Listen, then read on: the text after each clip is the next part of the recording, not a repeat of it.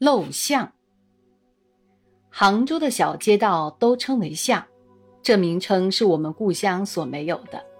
我幼时初到杭州，对于这个巷子颇注意。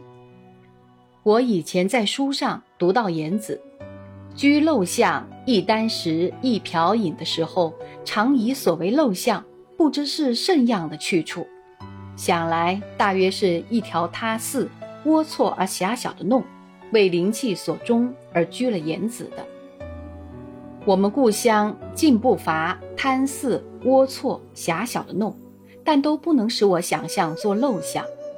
即到了杭州，看见了巷的名称，才想在想象中确定言子所居的地方，大约是这种巷里。每逢走过这种巷，我常怀疑那颓垣破壁的里面，也许隐居着今世的言子。就中有一条巷，是我所认为陋巷的代表。只要说起陋巷两字，我脑中会立刻浮出这巷的光景来。其实我只到过这陋巷里三次，不过这三次的印象都很清楚，现在都写得出来。第一次我到这陋巷里。是将近二十年前的事，那时我只十七八岁，正在杭州的师范学校里读书。我的艺术课教师 L 先生似乎嫌艺术的力道薄弱，过不来他的精神生活的瘾，把图画、音乐的书籍用具送给我们，自己到山里去断了十七天的食，回来又研究佛法，预备出家了。在出家前的某日，他带了我到这陋巷里去访问 M 先生。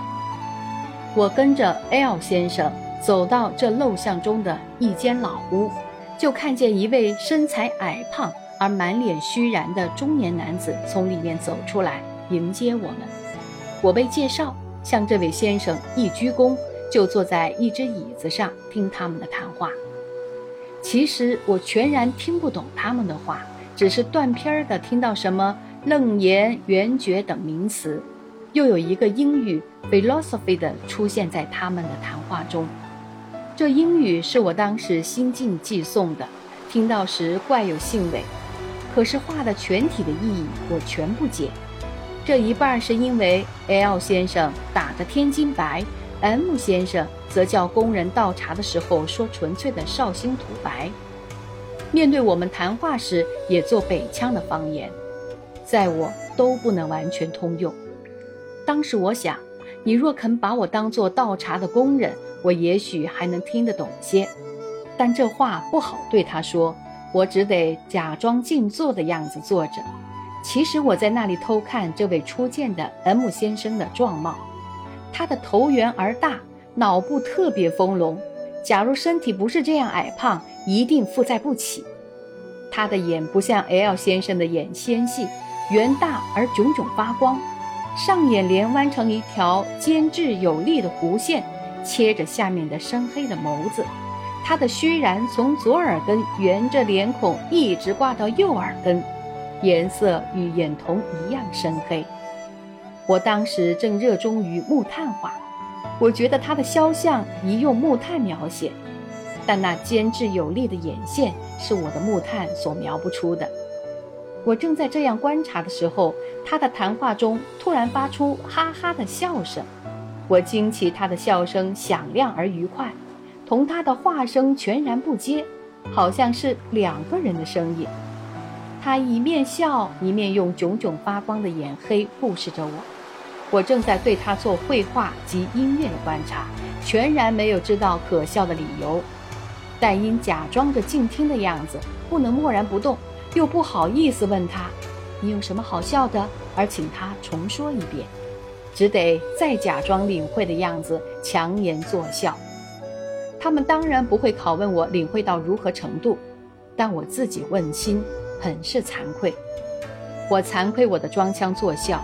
又痛恨自己何以听不懂他们的话，他们的话愈谈愈长，M 先生的笑声愈多愈响，同时我的愧恨也愈积愈深。从进来到辞去，一向做个怀着悔恨的傀儡，冤枉的被带到这陋巷中的老屋里来，摆了几个钟头。第二次我到这陋巷，在于前年，是做傀儡之后十六年的事了。这十六七年之间，我东奔西走的虎口于四方，多了妻室和一群子女，少了一个母亲。M 先生则十余年如一日，常是决然一身的隐居在这陋巷的老屋里。我第二次见他是前年的清明日，我是带 L 先生送两块硬石而去的。我看见陋巷照旧是我所想象的颜子的居处，那老屋也照旧古色苍然。M 先生的音容和十余年前一样。尖致有力的眼帘，炯炯发光的黑瞳和响亮而愉快的谈笑声。但是听到这谈笑声的我，语前大意了。我对于他的话，方言不成问题，意思也完全懂得了。像上次做傀儡的痛苦，这一回已经没有，可是另感到一种更深的苦痛。我那时初失母亲。从我孩提时兼了父亲抚育我到成人，而我未曾有捐哀的报答的母亲，痛恨之极，心中充满了对于无常的悲愤和疑惑，自己没有解除这悲和凝的能力，使堕入了颓唐的状态。我只想跟孩子们到山巅水滨去 picnic，以暂时忘却我的苦痛，而独怕听出人生根本问题的话。我是明知故犯的堕落了，但我的堕落在我所处的社会环境中颇能隐藏，因为我每天还为了糊口而读几页书，写几个小时的稿，常年除婚戒酒，不看戏又不赌博，所有的嗜好只是每天吸半听美丽牌香烟，吃些糖果，买些玩具同孩子们弄弄。在我所处的社会环境中的人看来。这样的人非但不堕落，着实是有逃胜的。但 M 先生的严肃的人生，显明地衬出了我的堕落。他和我谈起我所做而他所叙的护生画集，勉励我，知道我抱着风木之悲，又为我解说无常，劝慰我。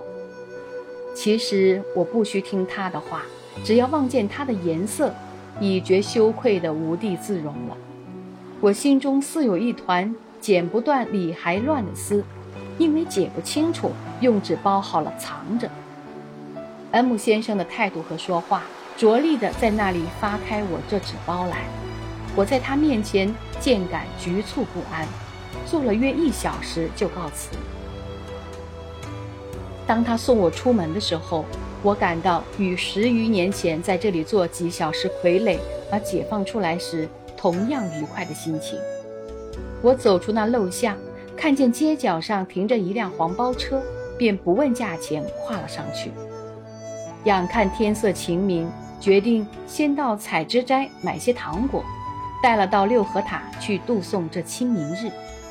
但当我晚上脱了疲倦的肢体而回到旅馆的时候，想起上午所拜访的主人，热烈地感到未尽的亲爱。我准你明天再去访他，把心中的纸包打开来给他看。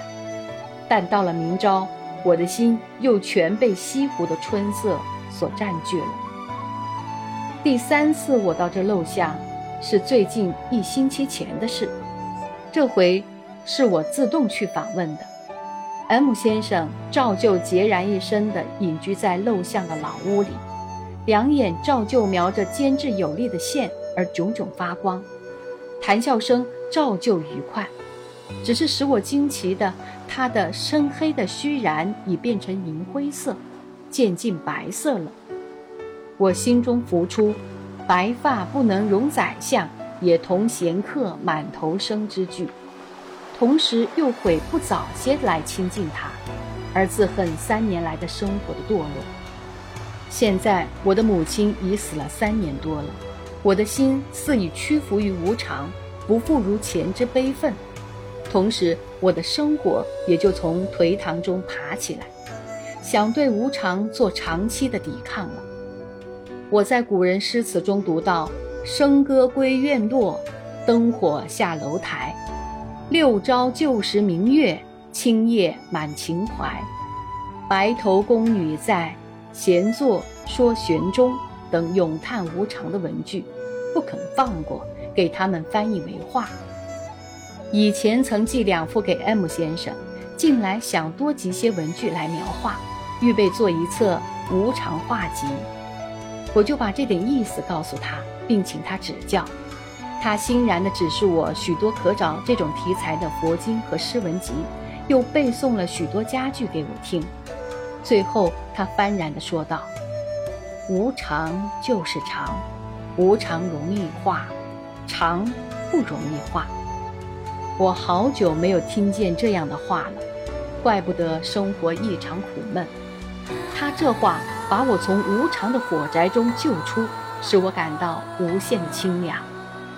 当时我想，我画了无常画集之后，要再画一册长画集。长画集不需请他作序，因为自始至终每页都是空白的。这一天，我走出那陋巷，已是傍晚时暮。